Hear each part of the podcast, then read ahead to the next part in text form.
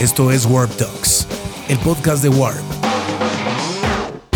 en el que creamos un espacio de diálogo vivo con los nombres que marcan el ritmo en las diferentes industrias creativas alrededor del mundo. Well, thank you very much for this interview for Warp Magazine, and welcome back to Mexico City. So, Planet of UDP, um, you know, has a lot of cosmic vibes in it. Obviously, of course, because some of the names like uh, Young Meteors and Home of Jupiter. So, what was like the first? Um, what was your your inspiration to write that kind of song and give it to that feeling?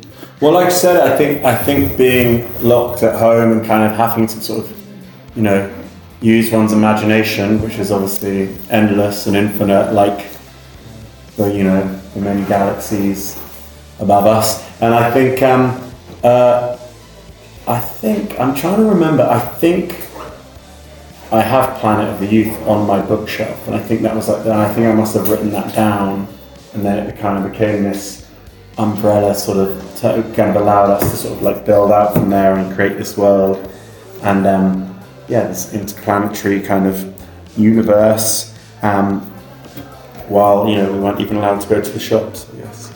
Cool. So, uh, how it was experienced to work with Fryars Fryars on the productions? Did I? He's great. did He's I great. He's, he's a great guy and a great producer, and, and um, he'd done a bit of additional production on Back in Love City, the album, and so it just felt like a natural. He felt like a kind of natural fit. Like we, we, we knew we liked him, and we knew we liked what he did. And it was a very short, sharp, quick process, wasn't it? It's kind of like Five the days yeah, four or five days. It was very quick. Um, and he's at good company and yeah, super talented. So it was um, it was very easy.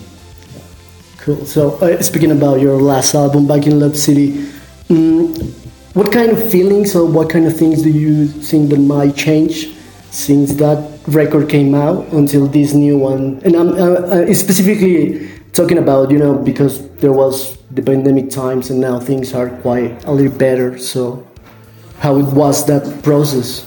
Yeah, I mean, we made the album before the pandemic. You know, we made it in a, just up, just on the border actually with Chihuahua, outside of El Paso in Texas, um, and um, I mean, the world was very different. We were very different. Band was very different. Um, but you know, I think great music, hopefully, you know, stands the test of time, and it kind of remains the same, but it keeps evolving. And I suppose there were certain the, the record, the songs made me feel and made us feel probably a certain way then, and in some ways probably make us feel the same way now. In other ways, very different. I think that the, the pandemic definitely reframed them. It's like funny. Definitely, a lot of the lyrics and stuff sound to me like they were written in response to the pandemic, but they weren't. They predate it, but I don't know. Well, it's been more than 10 years since the band came out. And what do you remember about those early days? It was it hard or the things just let flow?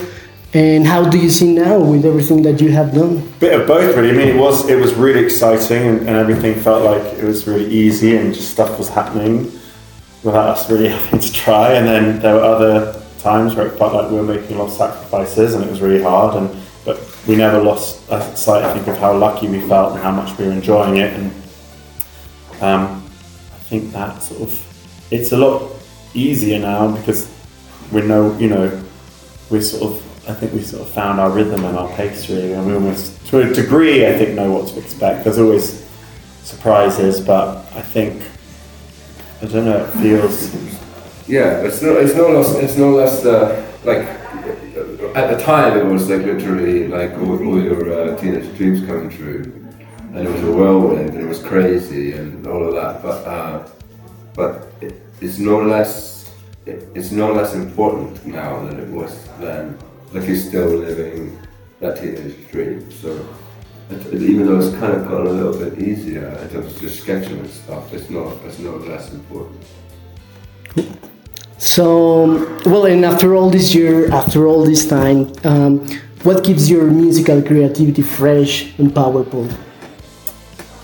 well. I think just you know being interested in life and and and uh, I think that that sort of there are things to write about. You know, if you're feeling inspired, then hopefully you'll be inspiring. I don't know. I, I I've not. I've certainly not lost the desire to write and record music and then perform it on stage. I don't know. It's sort of. I think that.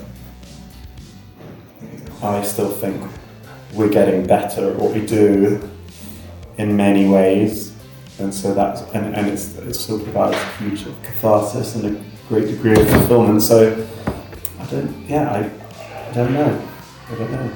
It's quite hard to put into words sometimes, but I'm sure there are, yeah. I think some people fall out of love. You know, you hear about painters that don't bother painting for, you know, they stop, they don't pick up a paintbrush for years, and I'm sure people like writing songs go years without writing songs, but I, I, I'm yet to sort of experience that. Cool. So, and going back to those days when, when you were kids or you were younger, um, do you remember who was your first big like musical crush? Like, caused you a huge impact on you? Yeah, Elvis and Oasis were the two, like when I was like seven and then 10, 10. and then Nirvana when I was like 12, yeah. And what about you? It's like, like I, I was like I was a bit of a hip hop head when I was like, very young. So long before I realized what a guitar was, I was listening to like I don't know, maybe like Fugees and uh, whatever stuff, stuff like that. Um, but um, but again, like picked up uh, Nevermind by mistake and bought a bass same week and never played another hip hop album. in my life. No, that's not true. Okay, cool. And well, last and finally, touring with Franz Ferdinand, one of the greatest bands of the last two decades. So, how do you feel? How, how is that experience? Because, I mean, you guys are such a great band also, but uh, touring with Franz Ferdinand, maybe you can reach some new fans around the world. yeah, absolutely. Reach, you know, this is actually our own show with them, although we played with them before. Yeah, so you know, we really love and respect what they do, and as I'm sure you did, kind of grew up with them on the TV and the radio and all that kind of stuff. So to be able to come and share the stage and get to play for their fans and stuff, it's really exciting. It's a great opportunity. It never gets old, really. Play, support it. You know, I certainly love supporting other acts. I think it's, I always see it as a great privilege and a great opportunity, really, to yeah, to, to play to new people. Cool, amazing. Cool. That was Thanks, everything. man. Thank Yeah, you very much. Suscríbete a nuestro podcast y escucha las entrevistas más relevantes de Warp en Warp Talks.